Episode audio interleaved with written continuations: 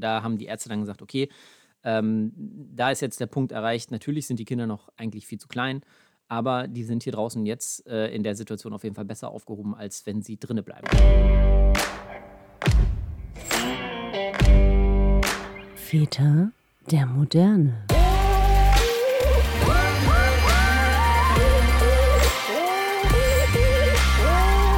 Alles, was der Papa braucht.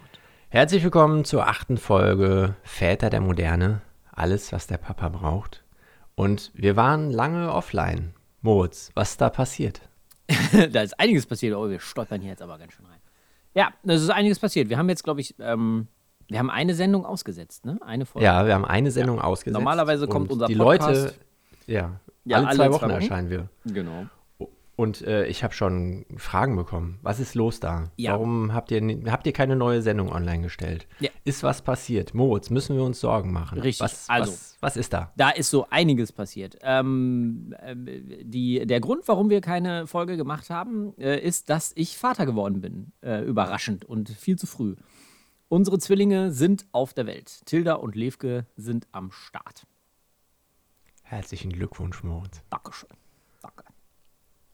Und äh, ja, viel zu früh, ne? Weil eigentlich sollte das ja erst im Mai passieren.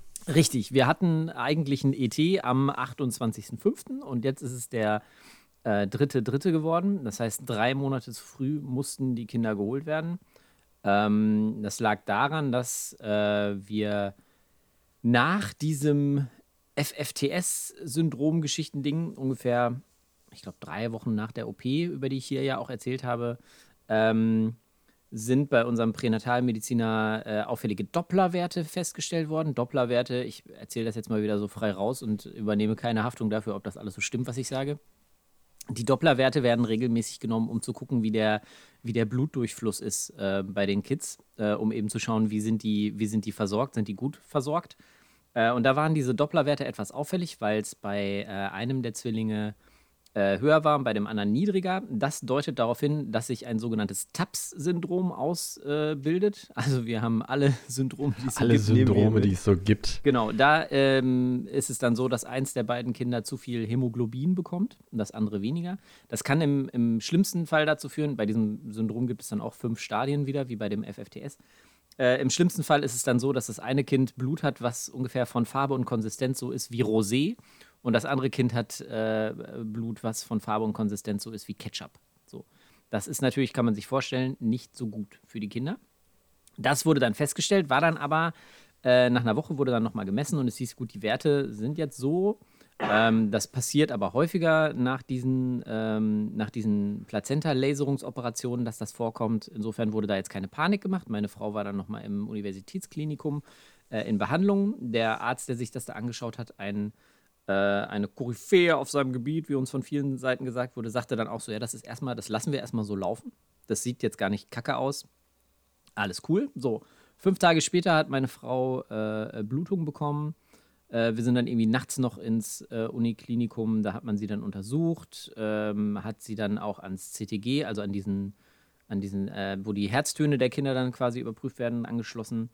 Äh, da war auch erstmal nichts auffällig. Also die, die Herztöne der Kinder waren stabil. Ähm, die Ärztin sagte zwar, sie haben leichte Kontraktionen in der Gebärmutter. Das ist aber bei Zwillingen jetzt auch nichts Abnormales. Äh, ich überlasse Ihnen das jetzt Ihnen, ob Sie jetzt hier bleiben wollen zur, ähm, zur Beobachtung. Sie können aber auch gerne wieder nach Hause fahren. Dann sind wir nach Hause gefahren wieder. Das war äh, in, in, einer Nacht von, von Sonntag auf, auf Montag. Und am Montagmorgen bekam meine Frau dann äh, Unterleibsschmerzen, Krämpfe, die in, äh, in regelmäßigen Abständen auch kamen. Sie hat da dann drauf geachtet. Sind dann, wir sind dann wieder zu ihrem Pränatalmediziner und der hat äh, nur kurz drauf geschaut und hat uns direkt weiter wieder zurück ins, ins UKM, ins Universitätsklinikum geschickt und hat gesagt, das sind Wehen. Äh, sie halten sich da jetzt, meinte dann auch zu mir, brachte meine Frau nach unten auf den Parkplatz und sagte dann, sie halten sich hier gar nicht auf mit Parkplatzsuche oder sowas. Sie fahren da äh, auf den Parkplatz drauf, da ist rechts so ein Pförtnerhäuschen, da rennen sie hin und äh, machen Sie da, Zitat, machen Sie da ruhig einen auf Drama. Ähm, und sagen Sie halt zum, äh, zum Pförtner, wen, Risikoschwangerschaft, Zwillinge, viel zu früh, bla. Das funktioniert auch ganz gut. Wir sind dann da hingeballert. Ich bin dann zu diesem Pförtner gesagt, hier, meine Frau, so leichte Biernot-Konversation äh, ähm, äh, gehabt, wie bei, bei Werner, meine Frau, wo, wie, was. Naja, ich bin dann mit, äh, mit dem Auto direkt in diese, in diese Notaufnahme rein, wo meine Frau dann quasi auch in Empfang genommen wurde. Und ab da konnte ich auch nicht mehr rein. Also ab da waren wir dann getrennt. Meine Frau war in der Klinik und ich war draußen. Ähm, das, wenn ich das jetzt so weitererzähle, wird das eine super lange Geschichte. Wollen wir das so machen? Nee. Okay. Ähm, long story short. Muss, muss es, ja, genau, Einen Tag später hatte sie dann äh, einen Blasensprung. Es war immer noch die, die Rede davon, dass wir das noch hinauszögern bis zur 30. Woche. Äh, einen Tag später hatte sie einen Blasensprung. Ähm, da war immer noch die Rede, dass es bis zur 30. Woche hinausgezögert werden könnte. Sie hat dann ähm, in der Nacht auf Mittwoch äh, ziemlich starke Blutungen gehabt. Man hat dann Mittwoch, das war der dritte, dritte, hat man dann einen Ultraschall gemacht und hat gesehen, dass die Plazenta eigentlich schon dabei ist, äh, die Biege zu machen. Und da haben die Ärzte dann gesagt, okay, ähm, da ist jetzt der Punkt erreicht. Natürlich sind die Kinder noch eigentlich viel zu klein, aber die sind hier draußen jetzt äh, in der Situation auf jeden Fall besser aufgehoben, als wenn sie drinnen bleiben. Also wurden ähm, unsere Kinder dann ähm, am, am Vormittag äh, per Kaiserschnitt äh, auf die Welt geholt und befinden sich jetzt auf der äh, Neonatal-Intensivstation im Universitätsklinikum. Okay. Warst du dabei beim Kaiserschnitt? Ja, meine Frau hat mich äh, angerufen morgens und hat äh, gesagt, äh, hat kurz beschrieben, wie es in der Nacht war ähm, und hat dann gesagt, die müssen die Kinder jetzt holen. Beziehungsweise wir hatten vorher schon telefoniert. Sie rief dann an und sagte, ja, äh, die müssen die Kinder jetzt holen, komm bitte vorbei. Und dann bin ich halt hingefahren und äh, Corona-Test schnell noch gemacht, irgendwie, also so einen Schnelltest und dann äh, durfte ich auch zu ihr in den OP.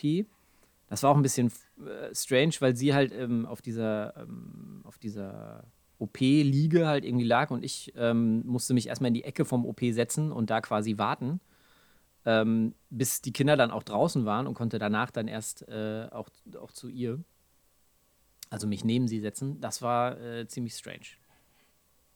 Also du hast dann aus der Ferne zugeguckt. Genau, also ich kam rein, als sie gerade diese, ähm, wie nennt man das, Spinalanästhesie, also wo du ins Rückenmark halt diese, ähm, So eine PDA. genau, so ein PDA Ja. Äh, g- gesetzt bekam. Wobei ich glaube, es ist ein bisschen krasser als eine PDA beim Kaiserschnitt, oder? Ich weiß es nicht. Hm.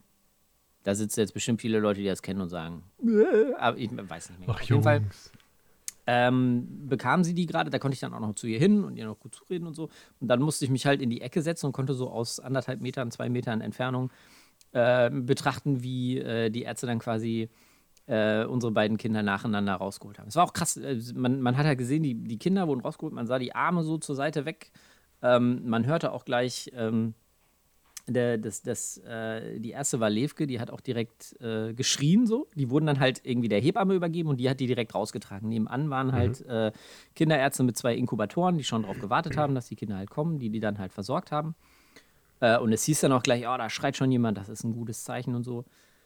So, dann sind die Kinder halt rausgeholt worden, sind in den äh, Inkubatoren halt, äh, sind erstmal erst versorgt worden. Meine Frau ist in der Zeit wieder zusammengeflickt worden, um es ganz krass äh, auszudrücken halt. Und dann sind wir erstmal wieder zurück in den Kreissaal äh, geschoben worden. Also ich wurde erstmal von einer Ärztin in den Kreissaal zurückgeführt, da wo wir vorher auch gewartet hatten. Da bin ich auch erstmal total zusammengeklappt. Also es ist ja echt eine wahnsinnige Anspannung, die man so auf sich drauf hat. Ich saß da in diesem Raum Ja. und habe erstmal auch nur noch geheult. Und dann ist meine Frau äh, in ihrem Bett zu mir reingeschoben worden. Da haben wir dann erstmal, ich glaube so 80 Minuten oder so, haben wir da erstmal gewartet. Und dann haben sie die Kinder nacheinander in diesen Inkubatoren, also man muss äh, dazu sagen, äh, die Infrastruktur im, im Krankenhaus ist so, dass der Kreissaal quasi im Erdgeschoss ist und diese äh, Frühchenintensiv, die Neugeborenen-Intensivstation ist im obersten Stockwerk im 19. Stock. Und dann haben sie die Kinder halt in den Inkubatoren nacheinander nochmal bei uns da in dieses Zimmer reingeschoben, dass wir halt auch mal einen Blick drauf werfen konnten und mal Hallo sagen und so. Und äh, dann sind die Kinder halt äh, direkt nach oben auf die Intensiv ähm, gebracht worden. Das war auch ein krasses Bild. Die Kinder sind dann halt, ähm, die werden in so einer Situation nicht wirklich sauber gemacht oder so, sondern man, man nimmt sie so, wie sie sind, halt äh, Blut verschmiert und packt die erstmal in Plastik. In so eine Plastikfülle, wie so ein Bratschlauch, hat meine Mutter dann irgendwie gesagt. Ähm, damit die äh, warm bleiben. Also dieses Plastik sorgt ja dann dafür, jeder, der sich schon mal irgendwie eine Mülltüte gegen Regen übergespült hat, weiß, dass man da elendig drunter schwitzt und so ähm, funktioniert das da dann eben auch, damit die äh, schön warm bleiben, werden die dann erstmal in Plastik eingewickelt.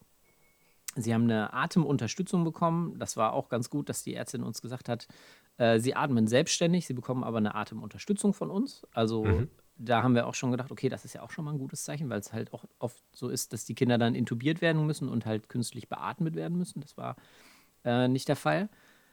Ja, dann sind die erstmal auf die Intensivstation gebracht worden und wir haben dann auf der gynäkologischen Station, wo meine Frau dann äh, untergebracht war, auch erstmal noch so, ich glaube, zwei Stündchen gewartet. Und dann wurden wir, also meine Frau im Bett auch weiterhin und ich dann eben zu Fuß, ähm, konnten wir dann nach oben auch in die, äh, auf die Intensivstation und haben unsere Kinder dann das erste Mal so in Ruhe so wirklich äh, besuchen und angucken können. Das, man muss sich das vorstellen, als wir im Kreissaal noch waren, diese Inkubatoren reingeschoben worden das war eine super strange Situation, weil ich habe hinterher gesagt, ich habe mich irgendwie unter so Emotionszwang gefühlt, weil die schieben dir dein Kind so vor dich hin und dann stehen da fünf Leute und gucken dir dabei zu, was, darauf, was du so, da quasi ja. so irgendwie machst. Und ich Ja. dachte so, was, was, was, mache ich denn jetzt hier so irgendwie halt, ne?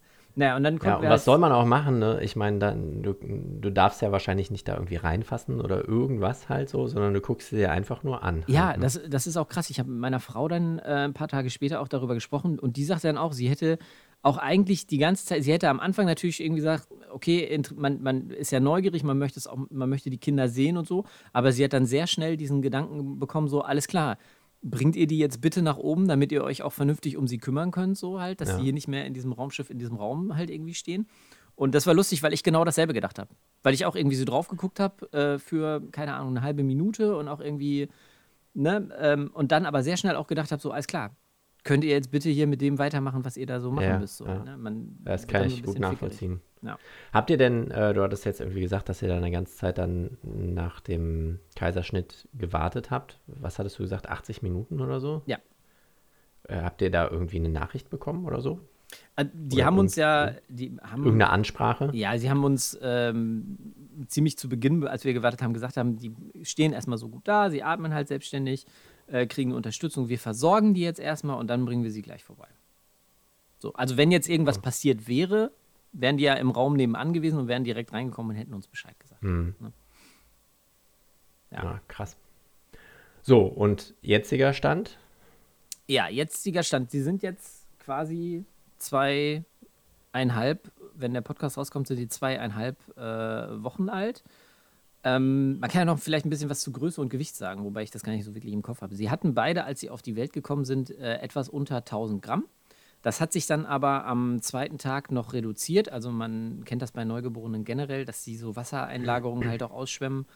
Ähm, und sie waren dann irgendwie bei, ich glaube, knapp unter 900. Inzwischen haben sie beide über 1000. Ich habe eben äh, das letzte Mal auf der Station angerufen. Levke hat jetzt 1040 Gramm. Die hat in der vergangenen Nacht 10 Gramm zugenommen. Und Tilda ist bei 1100 Gramm.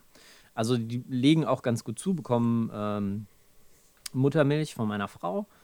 Ähm, was auch viele immer fragen, irgendwie kriegen die das, äh, werden die gestillt oder so, die haben halt eine Magensonde noch, also so einen kleinen Schlauch, der in den, in den Magen reingeht und werden dann über ähm, Spritzen halt quasi gefüttert. Also die Muttermilch wird in eine Spritze aufgezogen und dann bekommen die, ich weiß gar nicht, wie viel Milliliter sie jetzt bekommen, am, ähm, vor fünf Tagen war es noch so, als ich sie das letzte Mal gefüttert habe, haben sie 15 Milliliter pro Mahlzeit bekommen. Die kriegen so jede Stunde, kriegen sie eine Mahlzeit. Dann sind sie schon auf 15 Milliliter, ist auch ein, ziemlich, ziemlich gut, nehmen das auch gut an, also verwerten das auch gut. Ähm, stehen, wie gesagt, stabil da, haben auch seit einer Woche keine Infusion mehr, weil sie eigentlich alles, was sie brauchen, jetzt über die, äh, über die Muttermilch aufnehmen. Natürlich kriegen die auch noch weiterhin Medikamente und so, aber halt nicht mehr äh, durch eine Infusion. Ähm, sie werden, haben weiterhin noch diese, diese Atemunterstützung. Das werden sie wahrscheinlich auch noch eine ganze Weile ähm, weiter haben. Ähm, man fängt jetzt aber so zwischendurch halt immer an, sie auch mal so atmen zu lassen, wenn die zum Beispiel gewickelt werden oder sowas, wenn die ähm, gewaschen werden, also wenn die sauber gemacht werden und sowas, dass man dann auch diese Atemunterstützungsmaske, das kann man so eine kleine Maske, die an der, entweder ist es eine Maske, die über der Nase sitzt, oder es ist eine, die so zwei kleine Pinjökel in die Nasenlöcher halt drin hat, die werden dann abgenommen äh, für diese Zeit und man guckt dann halt, wie die da drauf so, äh, wie die damit klarkommen. Und momentan sieht es so aus, dass sie damit ziemlich gut klarkommen. Also da sind wir auch ähm, verhalten optimistisch. Das ist momentan halt immer schwierig. Äh, die letzten zweieinhalb Wochen waren halt, man hat oft irgendwie gehört, ja, die machen sich gut. Und dann äh, sagt eine Schwester auch mal sowas wie, ja, das sind ja unsere Vorzeigefrühchen und sowas. Aber dadurch, dass man jetzt in der Schwangerschaft immer, wenn es hieß, irgendwie so, ja, das ist doch jetzt gut und das läuft jetzt geil, äh, man dann immer wieder einen in die Fresse gekriegt hat und irgendeine große Scheiße passiert ist, ist man natürlich jetzt sehr. Ähm, Auf Hab 8 so. ja, genau. Man ist, man ist verhalten, äh, was, was Euphorie angeht, sage ich mal so. Ja. Und, ähm, aber letztlich ist es ja so, dass ihr zweieinhalb Wochen lang äh, nur gute Nachrichten quasi bekommen habt. Ne? Also das ist ja schon ein längerer Zeitraum als äh, während der Schwangerschaft jetzt zuletzt. Ne? Da ging es ja echt immer auf und ab. Ja. Ja, das stimmt. Wobei zuletzt, ich glaube, nach der OP waren es ja so drei Wochen, die vergangen sind, bis dann diese doch so wieder Mhm. irgendwie anfing. Also, ja, so roundabout zweieinhalb, drei Wochen Ja. oder so. Ja, aber wir sind, äh, ich, also ich bin schon sehr optimistisch, weil ich auch ähm, jetzt immer wieder gesagt habe, was, was ja eigentlich, was immer ein Problem war für die Kinder, war halt die, die Versorgung im Bauch, irgendwie, dass die Plazenta jetzt diese beschissene Verbindung hatten, wo das irgendwie nicht so richtig lief, was ja dann bei, diesem, äh, bei dieser TAPS-Geschichte auch so war dass sie sich aber zum Beispiel ähm, nach der OP in Bonn sehr schnell auch wieder ähm, erholt haben. Also dass Tilda, die ja gar kein Fruchtwasser mehr hatte, sehr schnell wieder Fruchtwasser aufgebaut hat und sehr schnell wieder versorgt wurde. Ähm, auch sehr lustig, weil sie ja im Bauch immer die kleinere war. Also sie war ja die, die ähm, kein Fruchtwasser hatte und dadurch auch gewichtstechnisch extrem hinterher war. Die ist nach der OP super schnell auf die Überholspur gegangen und ist jetzt äh, halt, liegt vor Levke so halt, irgendwie, was, was das Gewicht angeht. Und das liest man halt auch oft, dass äh, der Zwilling, der dann halt im, äh, im Bauch erst der kleinere war, dass der hinterher der stabilere ist, wenn der dann quasi auf der Welt ist als Frühchen, weil die halt schon ja so ein bisschen gewohnt sind, halt da alles zu geben, so halt irgendwie. Ne? Mhm.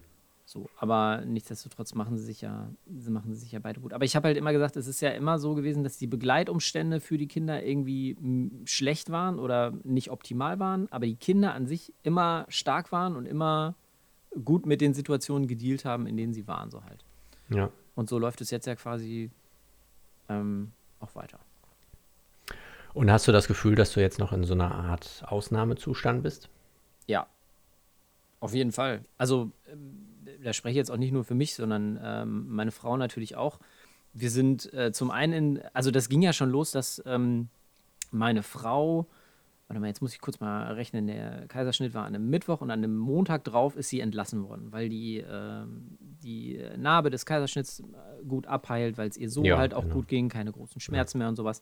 So, dann wirst du aus dem Krankenhaus entlassen. So, und dann bist du natürlich schon in der, schon mal in der nicht normalen Situation, wie du, äh, wenn du eine Dann lässt du deine Kinder zurück. Genau, Du also zum einen hast du, hast du ja schon die erste gefühlt. Ausnahmesituation gehabt, dass ein Kaiserschnitt gemacht wurde und dein Kind erstmal weg ist. So, also die nehmen dein Kind aus dir raus, zeigen es dir noch kurz und äh, wupp ist es weg. So. Das Ja. heißt, du liegst von jetzt auf gleich, liegst du da und hast deine Kinder nicht mehr im Bauch.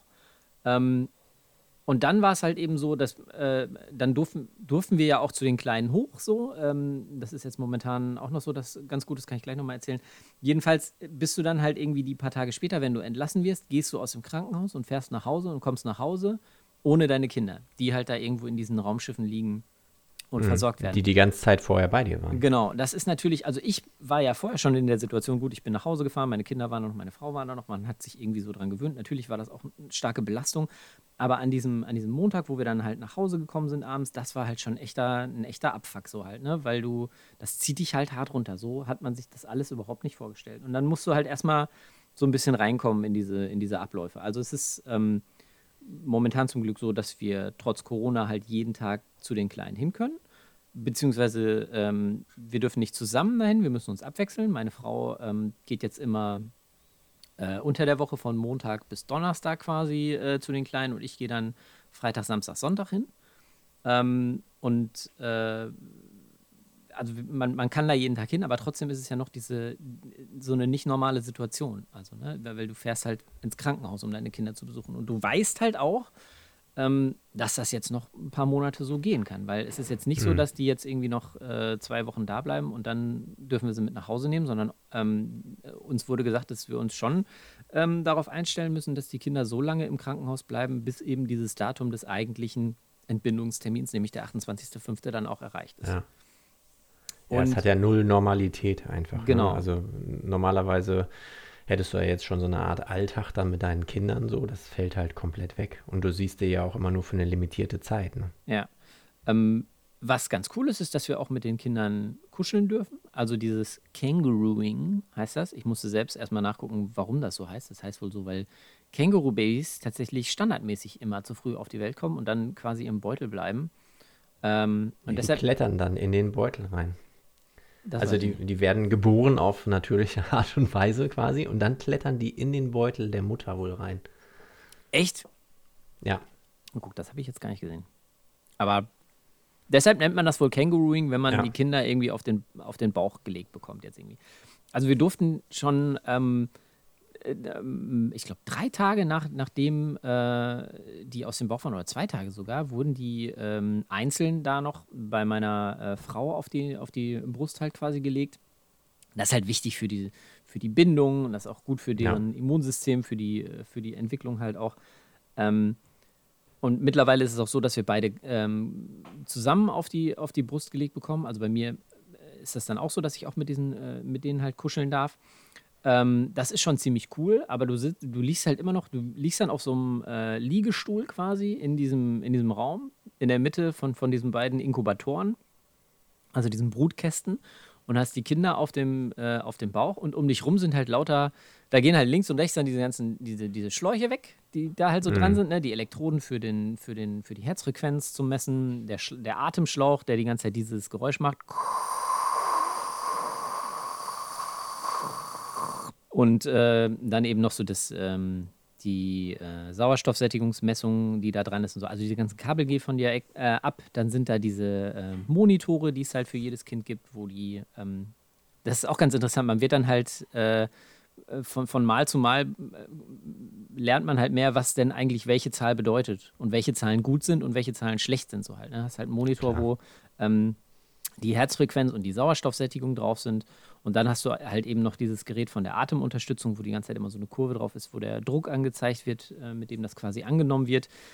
Äh, Das piept sehr oft, weil wenn das Kind irgendwie gegenatmet oder so, dann äh, wird der Druck halt irgendwie anders und dann meldet das das Gerät und dann macht es mit Piep, Piep, Piep.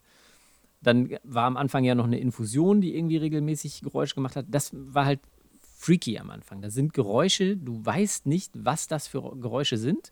Das sind irgendwelche Warnmeldungen und du sitzt da und hast keine Ahnung und denkst dir nur, warum kommt denn jetzt hier keiner?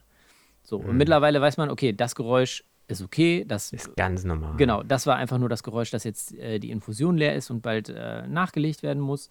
Ähm, das ist das Geräusch von diesem Atemmoped, aber es ist der gelbe Alarm, deshalb ist alles cool. Ähm, dann gibt es natürlich äh, irgendwie so rote Alarme sind immer irgendwie äh, schlecht, wenn die Herzfrequenz zum Beispiel abfällt. Das haben wir jetzt ähm, in den letzten anderthalb Wochen häufiger. Das ist aber bei Frühchen auch relativ normal, dass zwischendurch einfach mal die Herzfrequenz in den Keller geht und dann wieder nach oben kommt. Relativ schnell auch, ne? Trotzdem liegst du da halt immer und hast den Kötel schon fast draußen so, weil du dir denkst, ach du Scheiße. So. Und, ähm, Und hast du dann so ein Gefühl, also du hast sie ja dann so auf dem Bauch und ich kenne es halt von mir so, ähm, also für die, die vielleicht noch keine Geburt erlebt haben, das ist halt so, dass man dann, äh, nachdem das Kind auf die Welt kommt, dann wird es entweder der Mutter oder dem Vater halt irgendwie anvertraut. Das ist dann auch teilweise so, je nachdem, in welchem Krankenhaus du bist, so, ja, dann können sie sich ja oben mal frei machen, so dass dann das Baby auch Hautkontakt hat, was halt auch irgendwie so teilweise so ein bisschen befremdlich ist, so machen sie sich mal frei. Mhm. So. Ähm, ja, und ich kenne es halt vom, von unserem Kaiserschnitt, dass, ne, du hast schon gesagt, so die Frau wird wieder zusammengeflickt und dann geht man halt dann zu der Hebamme und dann ja, hat man halt dieses kleine zerbrechliche Ding da, so, ne, und das ist halt beim normalen Kind schon so, dass man denkt so, oh Gott, kann ich irgendwas kaputt machen, Mhm. so, ne, und ich meine, deine sind halt noch um ein Vielfaches kleiner und zerbrechlicher und äh, ja, hast du nicht das Gefühl, dass jede Bewegung schon zu viel sein könnte dann, dass man da so total unentspannt liegt oder geht das? Also mittlerweile bin ich da ziemlich abgestumpft. Äh, also den, den, den ähm, Tag der äh, Entbindung, da waren wir ja erst zusammen oben auf der Station und ich bin dann ähm, später, kurz bevor ich gegangen bin, bin ich auch nochmal nach oben gegangen. Ähm, da stehst du dann halt auch vor diesem, vor diesem Brutkasten und als wir sie das erste Mal besucht haben, sagte die, äh, die Schwester auch, sie können den gerne auch aufmachen und da die, äh, die Hand reinlegen. So halt, ne? Man muss natürlich schön vorher desinfizieren und so. Aber klar, man, man äh, steht dann da erstmal und sagt so, ja, kann ich da was kaputt machen? So, worauf muss ich jetzt achten, wenn ich da jetzt irgendwie, weil die liegen da, die sind halt irgendwie, keine Ahnung, 30 Zentimeter groß ähm, und wiegen irgendwie so viel wie eine 05er Bierdose und eine kleine Bierdose zusammen, so halt, ne? Und das ist wahnsinnig klein und ähm, kommt dir halt auch wahnsinnig zerbrechlich vor. Das ist natürlich auch sehr wahnsinnig äh, zerbrechlich eigentlich, wenn man mal drüber nachdenkt. Aber die Schwestern waren dann auch ziemlich cool und haben halt gesagt, nee, sie können ja nichts kaputt machen. Sie machen am besten, machen sie, machen sie auf und legen die Hand so ein bisschen ähm, auf das Kind, so ein bisschen, keine Ahnung, auf den, über die Pampers oder so, halt irgendwie einfach nur drauflegen. Also weil du in dem, ähm, bei, bei Frühchen am besten einfach nur ähm, diese Nähe spürbar machst, indem du die Hand drauflegst und gar nicht irgendwie so anfängst zu streicheln. Es liegt auch daran, dass die Haut halt noch wahnsinnig ähm, sensibel ist und so. Das heißt, die Kinder brauchen so ein bisschen, reagieren schon drauf, wenn sie so ein bisschen äh, durch Körper begrenzt werden, halt. Können, so kann man es vielleicht am besten sagen. Ja, das ist ja auch bei, bei kleinen Genau. Babys so, ne? Genau. Die werden ja dann gepuckt, also dass man Gepuckt, die genau. dann halt äh, in so ein, in so ein Tuch quasi ganz Ja. eng einwickelt, dass es so ein bisschen so wie im Mutterleib ist. Genau. Und da bin ich abends halt auch nochmal nach oben. Ähm, und da ja vorher die Schwester mit dabei war, bin ich dann, also ich bin in das Zimmer rein und da war halt keine Schwester, da standen halt diese beiden Inkubatoren, da sind auch immer so Deckchen drüber, damit das ein bisschen dunkler ist und so. Ähm, und ich bin dann da rein, die waren halt so abgedeckt und ich dachte so, oh Gott, wa- was darf ich denn jetzt hier überhaupt machen? Stehe ich jetzt hier einfach nur vor den abgedeckten Inkubatoren oder so, bin dann kurz raus zu den Schwestern und bin so, darf ich die, darf ich die Decke hochnehmen? Und die saßen da, zwei so Schwestern, haben sich halt unterhalten und meinen so, ja klar, machen sie. Können sie ruhig, können sie ruhig hochnehmen, so halt. Was haben sie denn da jetzt? Machen sie Ja, habe ich, hab ich die Decke halt hochgemacht und stand da so und dachte, okay, aber ich würde schon gerne mal reinpacken. Bin noch mal raus und gesagt, darf ich denn auch aufmachen, meine Hand reinlegen? Und dann meinte sie so, ja, aber äh, sie guckte mich so an und meinte halt so, ja klar, das sind doch ihre Kinder. Natürlich dürfen sie die anfassen, so halt. Ne? Und dann meinte ich so, ja, ich habe so wahnsinnig Angst, dass ich was kaputt mache. Und dann meinte sie so, da machen sie nichts kaputt. Machen sie, wir haben, wir haben es ja eben schon erklärt, wie es geht, so äh, machen Wir sie schmeißen die hier regelmäßig durch die Gegend. Ja, und jetzt mittlerweile ist es echt auch so, wenn die ähm, auf, meinem, auf meinem Bauch liegen, teilweise ist es ja so, dass sie den, den Kopf dann so ein bisschen nach hinten überstrecken, was dann halt dazu führt, dass dieser, ähm, dieser Atemalarm äh, häufiger ein bisschen angeht, äh, dass ich dann echt einfach schon mit zwei Fingern den Kopf nehme und so pff, das wieder so zurückdrehe, so halt. Ne? Also man wird da schon so ein bisschen, man wird mutiger. Aber äh, Ja. ja, ich, da kommt man jetzt auch so langsam rein. Meine Frau ähm, hat jetzt diese Woche auch schon häufiger dabei geholfen, halt irgendwie die, die Windeln zu wechseln und sauber zu machen.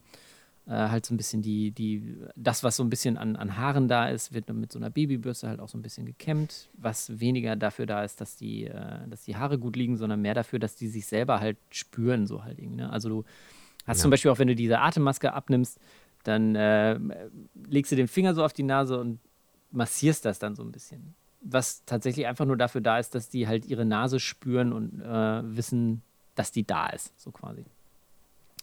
Ja, so, so wächst man da jetzt quasi immer mehr so ein bisschen rein. Aber trotzdem ist es halt immer noch äh, strange, weil man fährt seine, seine Kinder halt so irgendwie da besuchen. Und ich, also ich glaube, das ist auch eine Situation, an, denen, an der meine Frau äh, momentan auch noch stark mehr zu knapsen hat als ich halt, ne? Weil ich eh, Ja. die Sachen, die ich hier machen kann, ist irgendwie ähm, supporten, Haushalt schmeißen und irgendwie Wäsche waschen, tralala und sowas halt irgendwie, ne? Und äh, auf, auf meine Frau äh, ist das natürlich am Anfang auch, also sie hat mir das auch erzählt, dass quasi schon den, den zweiten Tag im, im, oder den Tag nach der äh, Entbindung das alles viel zu viel war für sie. Ne? Du bist, wenn wir jetzt nochmal zurückgehen auf diesen Geburtsvorbereitungskurs, da wird dir ja erzählt, die Wochenbettzeit. Legen, legt euch hin, macht die Beine schön hoch, lasst euch umsorgen, so. So, dann liegst du da, bist einen Tag vorher halt irgendwie aufgerissen worden. Dann kommen halt irgendwie ähm, Schwestern rein, sagen, okay, sie müssen äh, abpumpen, weil die, Kinder brauchen ja Milch, ne? deshalb muss sie, muss sie halt abpumpen. So, sie müssen abpumpen und sie müssen regelmäßig abpumpen, damit der Milchfluss jetzt auch irgendwie mal ein bisschen so in Flow kommt. Ähm, dann kommt die nächste rein, bringt was zu essen. Dann kommt die Schwester wieder, sagt, ja, essen müssen sie aber auch. Essen sie mal zuerst. Essen ist wichtig. Und äh, meine Frau sagte halt irgendwie so, ich breche hier zusammen. Ich möchte einfach nur einmal hier irgendwie mal kurz meine Ja, Ruhe haben. Und das jeder, funktioniert halt jeder will halt was. Ja, ne, genau. So. Das Das ist auch halt- nur, nur zum Besten so, ne? Aber Genau. äh, es meint ja niemand böse, aber es ist halt einfach. Es ist halt das viel. ist- so. Und du musst jetzt halt auch gucken, man, ähm, optimal ist es eigentlich, wenn du so alle drei Stunden halt Milch abpumpst, damit äh, A, natürlich die Versorgung der Babys äh, mit Milch äh, gewährleistet ist, was auch jetzt nicht so dramatisch wäre, wenn es mal weniger ist, weil ähm, die, das Krankenhaus quasi auch Spendermilch bekommt von Frauen, die halt äh, ja, ich viel zu viel geben gelesen, und so. Ja. Genau. Ähm, dann kriegen die Babys halt von anderen Frauen äh, die Muttermilch, äh, also ist das nicht so dramatisch. Aber du musst es halt auch relativ machen, damit die Milchproduktion in Gang gehalten wird. Und das ist dann natürlich auch schwierig, weil wenn du zum, wenn du zwei Kinder auf dir drauf liegen hast, kannst du ja nicht gleichzeitig Milch abpumpen. So. Trotzdem musst du das in gewissen Abständen machen. Du kannst diese Kinder aber auch nicht irgendwie einfach nur für eine halbe Stunde auf dich drauflegen. So. Also eigentlich sagt man so, zwei Stunden sind schon gut. Ähm, ich habe da jetzt, ich glaube, das Höchste, was ich hatte, war, dass ich fünfeinhalb Stunden mit den äh, Kindern auf mir drauf da irgendwie gelegen habe. Wie lange? Was hast du gesagt? so fünf, fünf Stunden. Fünfeinhalb ist Am übertrieben. Ich glaube, ja, fünf Stunden am Stück. Ich habe von, äh, von vier, glaube ich, bis. Ja, nee, von vier bis, bis halb neun so gelegen. Viereinhalb Stunden. Ach krass. Ja. Ja. ich dachte, das wäre dann, dass ihr da nur irgendwie so eine Stunde dann mit denen da liegt und dann werden die halt wieder zurückgelegt. Nee, also äh, man versucht das schon so lange wie möglich dann halt irgendwie zu machen, wenn es für die Kinder noch bequem ist halt. Ne? Meistens äh, richtet sich das dann auch nach den äh, Zeitintervallen, die, äh, die halt gegeben sind durch die Versorgung. Ne? Also wenn ein Kind halt Ja. irgendwie ähm, gewickelt wird oder sowas. Und dann ist zwischendurch halt noch Visite irgendwie von 15.30 bis 16.30 musste quasi auch aus dem Zimmer raus, weil dann kommen die Ärzte und gucken halt nochmal irgendwann. Äh, nur halt, wenn du jetzt gerade irgendwie deine Kinder auf dir drauf liegen hast, dann kannst du halt nicht abpumpen. So, dann kommst du wieder in diesen, äh, was ich mir für meine Frau halt auch wahnsinnig belastend vorstelle, dass du ja auch diesen Druck ähm, dir selber machst, okay, ich möchte das ja für meine Kinder machen. Und das, äh, ich mache das ja Klar. nicht unbedingt nur, weil Leute das von mir erwarten, sondern ich will ja das so viel wie möglich tun, damit es meinen Kindern gut geht. Und da ist, äh, das ist, glaube ich, momentan eine, eine echt ähm, krasse Belastung. Große Herausforderung. Ja, genau. Deshalb Ja. ist es, finde ich, fast auch ganz gut, dass wir uns jetzt so, so abwechseln, dass ich dann am Wochenende quasi hingehe, damit sie auch mal so ein bisschen Zeit hat, um runterzukommen. Nur in dieses Runterkommen muss man, glaube ich, erstmal reinkommen, weil du ja, wenn du die ganze Woche jeden Tag da warst und immer gucken konntest und so, klar bin ich da und kann ihr auch schreiben, was los ist und ihr sagen irgendwie, aber natürlich bist du als Mutter dann nicht bei deinen Kindern. In einer Situation, in der du es als Mutter ja vielleicht am meisten sein willst. Also es ist ja, so ein, und also ja, die Normalsituation ist ja, dass die Kinder auf die Welt kommen und die sind dann bei der Mutter in den meisten Fällen, also fast immer mindestens ein Jahr, bevor die irgendwo hingegeben werden, Mhm. in andere Hände so, ne? Mhm. Klar, man gibt die mal irgendwie hier Oma und Opa auf den Arm oder so, ne? Aber dass, dass sich halt andere Personen darum kümmern, das ist ja meistens, ne, ist es halt so, dass die dann vielleicht irgendwie in die Betreuung dann halt kommen, aber das, das passiert ja dann erst nach, nach geraumer Ja. Zeit halt einfach. Ne? Aber da muss man auch mal sagen, an der Stelle gute Vorlage, die, ähm, das Team auf der, auf der Neugeborenen Intensiv äh, da im UKM ist echt richtig, richtig cool. Also das sind richtig coole ähm, Schwestern, ähm, die sich wahnsinnig gut kümmern. Gut, manchmal vergessen sie einen auch, wenn man mit den Kindern da so liegt, aber es gibt Schlimmeres. Ich meine, ob ich da jetzt liege und halt irgendwie mal ein bisschen pinkeln muss oder so, dann ähm, das halte ich aus, so halt quasi, ne? Also die, die gucken. Da liegen doch Windeln rum, oder? Genau. Diese Nullerwindungen, weiß ich, die halte ich mir einfach nur so vor, piss die voll. Ähm, und sagt dann, meine Töchter wären es gewesen. Ähm, aber die, die kümmern sich wirklich rührend äh, um, um die Kleinen. Wir hatten jetzt ähm, vor drei Tagen, haben sie uns, äh, kam, kam meine Frau morgens dann in die Klinik halt, äh, und da haben sie äh, uns halt äh, Fotos hingelegt von den Kleinen mit so geschriebenen Zetteln aus der Perspektive der Kleinen, so halt, so nach dem Motto, ich habe äh, heute die 1000 Gramm geknackt, juhu, juhu. Und bei der anderen halt drauf so, ja, ich stehe meiner Schwester bei nichts nach. Hier, guckt mal, ich habe heute ganz lange ohne Atemunterstützung super durchgehalten und so. Also wahnsinnig liebevoll, äh, wie man da mit den Kindern umgeht. Und es ist auch so, dass wir, ähm, wir machen das jetzt momentan immer so, wenn wir morgens aufwachen, dann rufen wir in der Station halt an und fragen, wie die Nacht war äh, und wie sich das Gewicht entwickelt hat. Deshalb ich habe mir hier auf die, auf die Hand geschrieben immer, weil ich Ja. vergesse ich vergesse die Zahlen immer, deshalb nehme ich mir mal einen Kuli und schreibe das da drauf. Ähm, und wir rufen halt abends, bevor wir pennen gehen, äh, auch nochmal da an. Mittlerweile lachen die schon immer so ein bisschen, wenn wir anrufen, aber äh, uns wurde halt auch direkt gesagt, sie können hier jederzeit anrufen und sie können auch jederzeit vorbeikommen. So, wenn sie nachts aufwachen Mhm. um 4 Uhr und haben irgendwie ein mulmiges Gefühl, dann rufen sie einfach an. Hier sitzt immer jemand am Telefon. Ja, da ist ja jemand, ne? Genau, und es ist Ja. immer äh, eine Schwester ja auch für die Kinder zuständig, die dann ähm, ans Telefon kommen kann und sagen kann, wie es den Kindern geht. So. Und das ist echt, ist echt super. Ja. Was mich noch interessieren würde, ähm, habt ihr da auch mal andere Eltern quasi getroffen, die auch Frühchen haben? Äh, getroffen nicht wirklich. Also ich glaube, meine, meine Frau trifft da häufiger ähm, vor allem Mütter, weil es ja auch so einen so äh, Abpumpraum ja. quasi gibt. Man sieht natürlich welche. Ähm, wir haben äh, in dem, im Nachbarzimmer unserer Kinder liegen auch zwei Kinder. Das sind aber schon keine, ich weiß nicht, ob es Frühchen sind oder ob es äh, Kinder sind, die eine OP hatten. Die sind auf jeden Fall schon etwas größer. Die liegen jetzt nicht in so Inkubatoren, sondern in solchen mhm. äh, Wärmebettchen. Äh, da sind oft die, die, äh, die Mütter halt da und versorgen die und stillen die auch und so. Das sieht man, also man, man sieht schon andere, andere Eltern, aber so wirklich in den, in den Kontakt gekommen äh, ist man jetzt ja. noch nicht. Was ich jetzt gemacht habe, ist, dass ich mich bei äh, Facebook, das muss man an der Stelle auch mal sagen, dass sowohl in dieser, in dieser FFTS-Situation, in dieser Frühchen-Situation, es gibt sehr viele Facebook-Gruppen und eigentlich war ich von Facebook schon wieder hart weg und es ging mir alles auf den Sack da. Ich habe das wieder für mich wiederentdeckt, weil man da tatsächlich, ich bin jetzt in einer ähm, Gruppe, die quasi auch äh, explizit für Papas von Frühchen ist, äh, drin. Mhm. Und man geht da natürlich erstmal rein und man sucht erstmal ein bisschen durch, okay, welche Kinder sind denn hier noch in der 27 plus 5 zur Welt gekommen und liest irgendwie Geschichten und sowas. Und dann habe ich mich da aber auch einfach mal vorgestellt, habe irgendwie die Geschichte halt hingeschrieben und habe dann irgendwie von 35 Leuten ähm, wahnsinnig tolle Nachrichten bekommen, äh, die halt einem gesagt, die einem Mut gemacht haben, die einem äh, ihre eigene Geschichte noch so ein bisschen erzählt haben, erzählt haben, wie gut das ausgegangen ist und so. Ähm, also da äh, habe ich jetzt auch so ein bisschen den, den Austausch gesucht. Ähm, aber jetzt im, im UKM direkt äh, sind wir noch nicht ja. mit Leuten in Kontakt ja. gekommen. Ja, aber ist ja cool. Ja, vielleicht können wir das mal, den Link zu der Gruppe äh, in die Beschreibung packen. Falls das jemand interessiert, ja. dann kann er sich da ja auch anmelden. Ja, klar. Ich kann auch einfach, die heißt, glaube ich, einfach nur Frühchenpapas, die Gruppe. Sind, glaube ich, auch auf, auf Instagram gibt es die auch. Könnt ihr einfach mal schauen.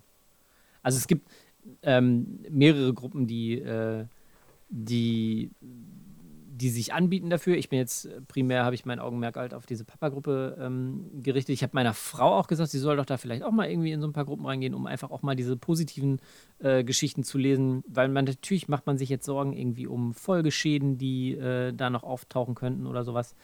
Ähm, aber dass sie da einfach vielleicht mal, mal schaut und äh, guckt, dass auch andere Leute, die in der Situation sind und waren, halt auch äh, schöne Geschichten halt irgendwie erzählen, in Anführungsstrichen. Ja, das also, ist, glaube ich, ne? mega wichtig. Genau. Also ich hatte eigentlich ein anderes Thema oder beziehungsweise noch ein Thema für heute vorbereitet. Das sparen wir uns vielleicht für heute. Es ging so ein bisschen darum, wie Väter sich vor und nach der Geburt entwickeln, also so körperlich, geistig, mhm. äh, hormonell, Dinge, die man vielleicht gar nicht so auf dem Schirm hat. Und ähm, da ging es so ein bisschen um so eine Anthropologin, die sich so einer Väterforschung quasi zugewandt hat. Mhm. Und der Ausgangspunkt dieser Väterforschung war halt auch, dass ähm, sie hatte halt auch äh, eine Schwangerschaft, wo das, wo das Baby im Bauch irgendeine so Krankheit hatte, was dann dazu geführt hat, dass es halt geholt werden musste. Und ähm, der Vater war halt dann auch bei, der, bei dem Kaiserschnitt dann dabei und es war wohl mega dramatisch und ähm, ja, äh, das Baby wurde dann quasi rausgeholt, alle Ärzte waren weg und dann kam der Putzmann in den Kreissaal. Seine Frau lag halt äh, auf der Liege, hat sich ungefähr gar nicht mehr bewegt, war halt nur noch so, also ganz schwach. Und ähm, äh, der, der Vater fragt halt so, ja, äh, lebt sie denn jetzt so? Überall Blut auf dem Boden so und äh, meinte aber jetzt nicht das Kind, sondern seine Frau halt einfach, ne? weil äh, er konnte, wusste überhaupt nicht, was los ist. Ne? Es mhm. schien wohl so, dass das Kind in Ordnung ist, aber äh, zu seiner Frau hat niemand was gesagt. So. Und dann kam halt dieser, also es war halt da schon irgendwie so, ein, so, ein, so eine Schwester oder so ein Pfleger oder ich keine Ahnung, wer das dann war. Und er sagt dann so, ja, nee, wenn ihre Frau gestorben wäre, dann hätte ihnen das jemand gesagt. So. Okay, und äh, der ist halt mega traumatisiert äh, durch diese Geburt gewesen. Ja was halt so ein bisschen der Ausgangspunkt gewesen ist, dass äh, diese Frau halt dann angefangen hat, in diesem Bereich zu forschen, was das halt mit Männern macht. Und ein, eine Sache, die halt immer wieder halt ähm, thematisiert wird in der ganzen Geschichte, ist halt, wie wichtig ist es, sich über diese Vorgänge, die halt während der Geburt passieren, also sowohl für Väter als auch für Mutter, Mütter, äh, dass man sich halt darüber austauscht, was, was da passiert, weil da ja echt die krassesten Dinge passieren. Halt mhm. so, ne? das, ähm, wenn man sich mit, mit anderen Eltern unterhält, so in der Regel hört man ja so, Ja, das ist dann auf die Welt gekommen, war ein bisschen schwieriger. So, ne?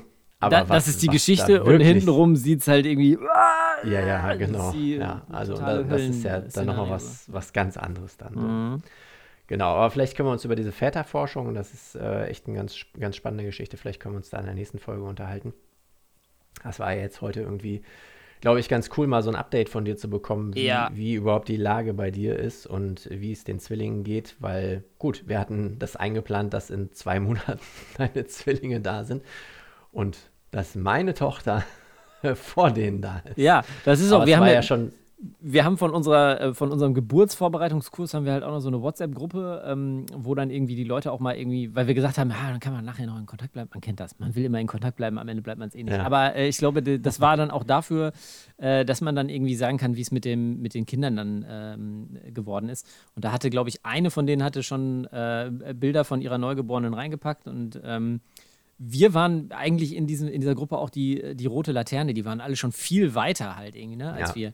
Und äh, wir waren dann die Zweiten, die da äh, reingeballert haben, dass äh, die Babys da sind. Da kam die, das war auch ganz, ganz interessant, die ähm, Reaktionen kamen auch etwas äh, zeitverzögert, weil man, glaube ich, auch immer erst denkt, oh Gott, was sage ich denn da jetzt so irgendwie? ne? ja, ja, ist das auch, ist ähm, schwierig, ne? ja, das ist vielleicht auch nochmal ein Thema für sich, über das man mal sprechen kann, wie man, wie man das Leuten dann erzählt oder so. Also mit, mit gerade die, die Bilder, die wir jetzt halt irgendwie rumschicken, sind halt auch nochmal komplett andere, als wenn du jetzt irgendwie ein Bild von deinem, von deiner neugeborenen Tochter durch die Gegend schickst. Ne? Unsere sehen Ja, halt aus so wie. einem äh, Kohlblatt oder so auf dem Kopf, äh, in, so, in so einem Korb mit Wollknäulen. Ja. Gibt doch diese Babyfotografie. Ja, genau. Und unsere sehen halt aus, als ob sie zwei Kampfpiloten sind, die dabei sind, gerade ein paar Mix abzuschießen.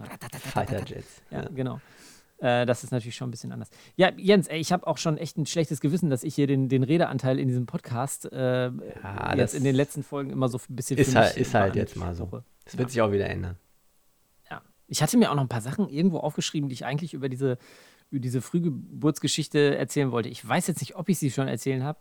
In meinem, äh, in meinem Arbeitsplatzchaos ist dieser Zettel irgendwie verschütt gegangen. Aber wenn mir da noch irgendwas Ja, einfällt, kann ich ist doch nicht schlimm. Nee. Gibt es was, was du äh, anderen Vätern in dieser Situation mitgeben kannst? Was, was du so in, in dieser Zeit jetzt so, ja, so ein Learning quasi schon, wenn, wenn das überhaupt schon möglich ist, wo du sagst so, mir hat es total geholfen, dass ich immer dies und jenes gemacht habe oder immer mit den, mit den Schwestern und äh, äh, Schwestern und Brüdern auf der Station gesprochen habe. Also ich glaube, wenn, wenn man jetzt in dieser, in dieser frühgeborenen Situation ist, ist es ähm, super wichtig, so oft wie möglich bei seinen Kindern zu sein. Also ähm, so oft wie möglich halt mit denen auch den körperlichen Kontakt zu halten. Jetzt nicht nur, weil das irgendwie ähm, gut für die Gesundheit der Kinder ist, sondern weil das für einen selber auch ähm, gut ist. Äh, natürlich ist die Kommunikation mit den Schwestern super wichtig. Bei uns ist ziemlich gut, dass die Ärzte auch immer kommen und fragen, haben sie Fragen? Wo wir am Anfang, meine Frau hat am Anfang immer gesagt, so was, was, was fragt man denn jetzt so standardmäßig? Weil mir fällt nichts ein, aber was könnte Ja. ich denn fragen, so halt irgendwie. Das war auch immer ganz, äh, ganz witzig. Die Ärzte haben da aber auch sehr cool drauf reagiert. Und die, äh, wir haben einige Schwestern, die von sich aus sehr viel erzählen, was sie da halt machen und warum sie das machen und so. Ähm, da sollte man auf jeden Fall auch viel nachfragen, eigentlich, warum, warum das da so ist. Ich glaube, was auch wichtig ist, irgendwie mit Freunden halt viel in Kontakt zu bleiben und ähm, damit man Leuten, Leute hat, mit denen man sowas erzählen kann. Diese Facebook-Gruppe ähm, ist auch super gut, weil die sich auch anbieten, halt mit einem mal zu telefonieren oder so, ähm, weil das halt auch Leute sind, die schon mal in dieser Situation waren, so halt, ne? Und die dann, äh, denen du nicht erst was über Sauerstoffsättigung äh, und Abfall irgendwie erklären musst oder so, Ja, sondern genau. die, die wissen halt schon, was, was so die Sachen sind, die dich halt irgendwie ähm, triggern oder sowas. Aber ja. Ich bin jetzt ganz gut damit gefahren, dass ich mich sehr viel abgelenkt habe, auch als meine Frau noch im Krankenhaus war, weil ähm, wenn man nicht äh, bei denen sein kann, ich habe super oft hier auch gesessen ähm, und habe, äh, also habe bei uns im Wohnzimmer gesessen, habe halt geweint, weil ich, weil ich so traurig war, dass das alles so gelaufen ist, wie es gelaufen ist Ja. und mir das auch so leid äh, getan hat für sie.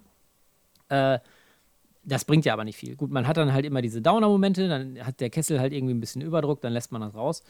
Und äh, also ich, ich muss zu meiner Stande gestehen, ich habe auch viel hier einfach zu Hause gesessen und habe Netflix durchgeguckt, so, weil mich das abgelenkt hat einfach. Ne? Ich habe mir Ja, einfach warum nicht? Ja, Kram angeguckt. ist doch, ist doch genau. völlig in Ordnung. Ja, muss man sich auch nicht irgendwie äh, dafür entschuldigen. Das war auf jeden Fall ganz gut.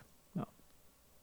Ansonsten hätte ich jetzt auch keine, keine, keine Tipps noch irgendwie.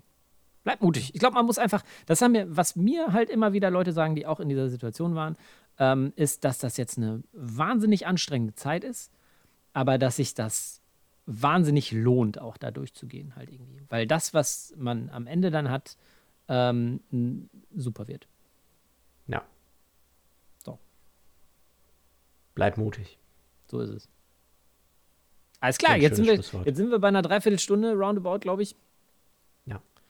Machen wir einen, machen wir einen Sack zu Machen und einen Deckel drauf. Wenn ihr, hier, Feedback-Block jetzt quasi, wenn ihr ähm, uns Feedback geben wollt zu einer Folge, wenn ihr uns Themenvorschläge machen wollt, wenn ihr uns einfach nur ein paar liebe Worte schicken wollt, dann könnt ihr das auf äh, mannigfaltigem Weg tun.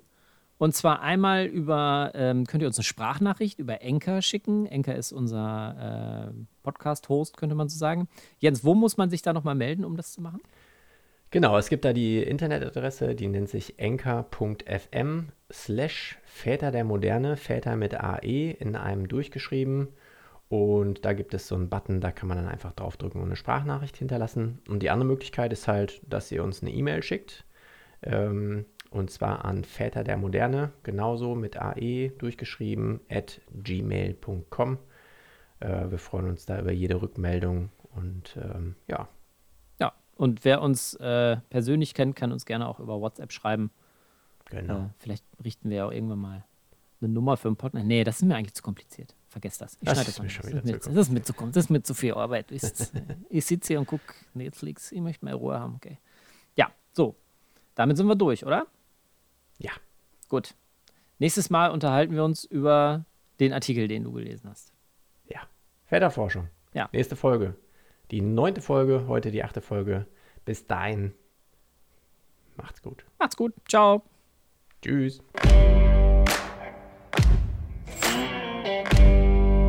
Väter der Moderne.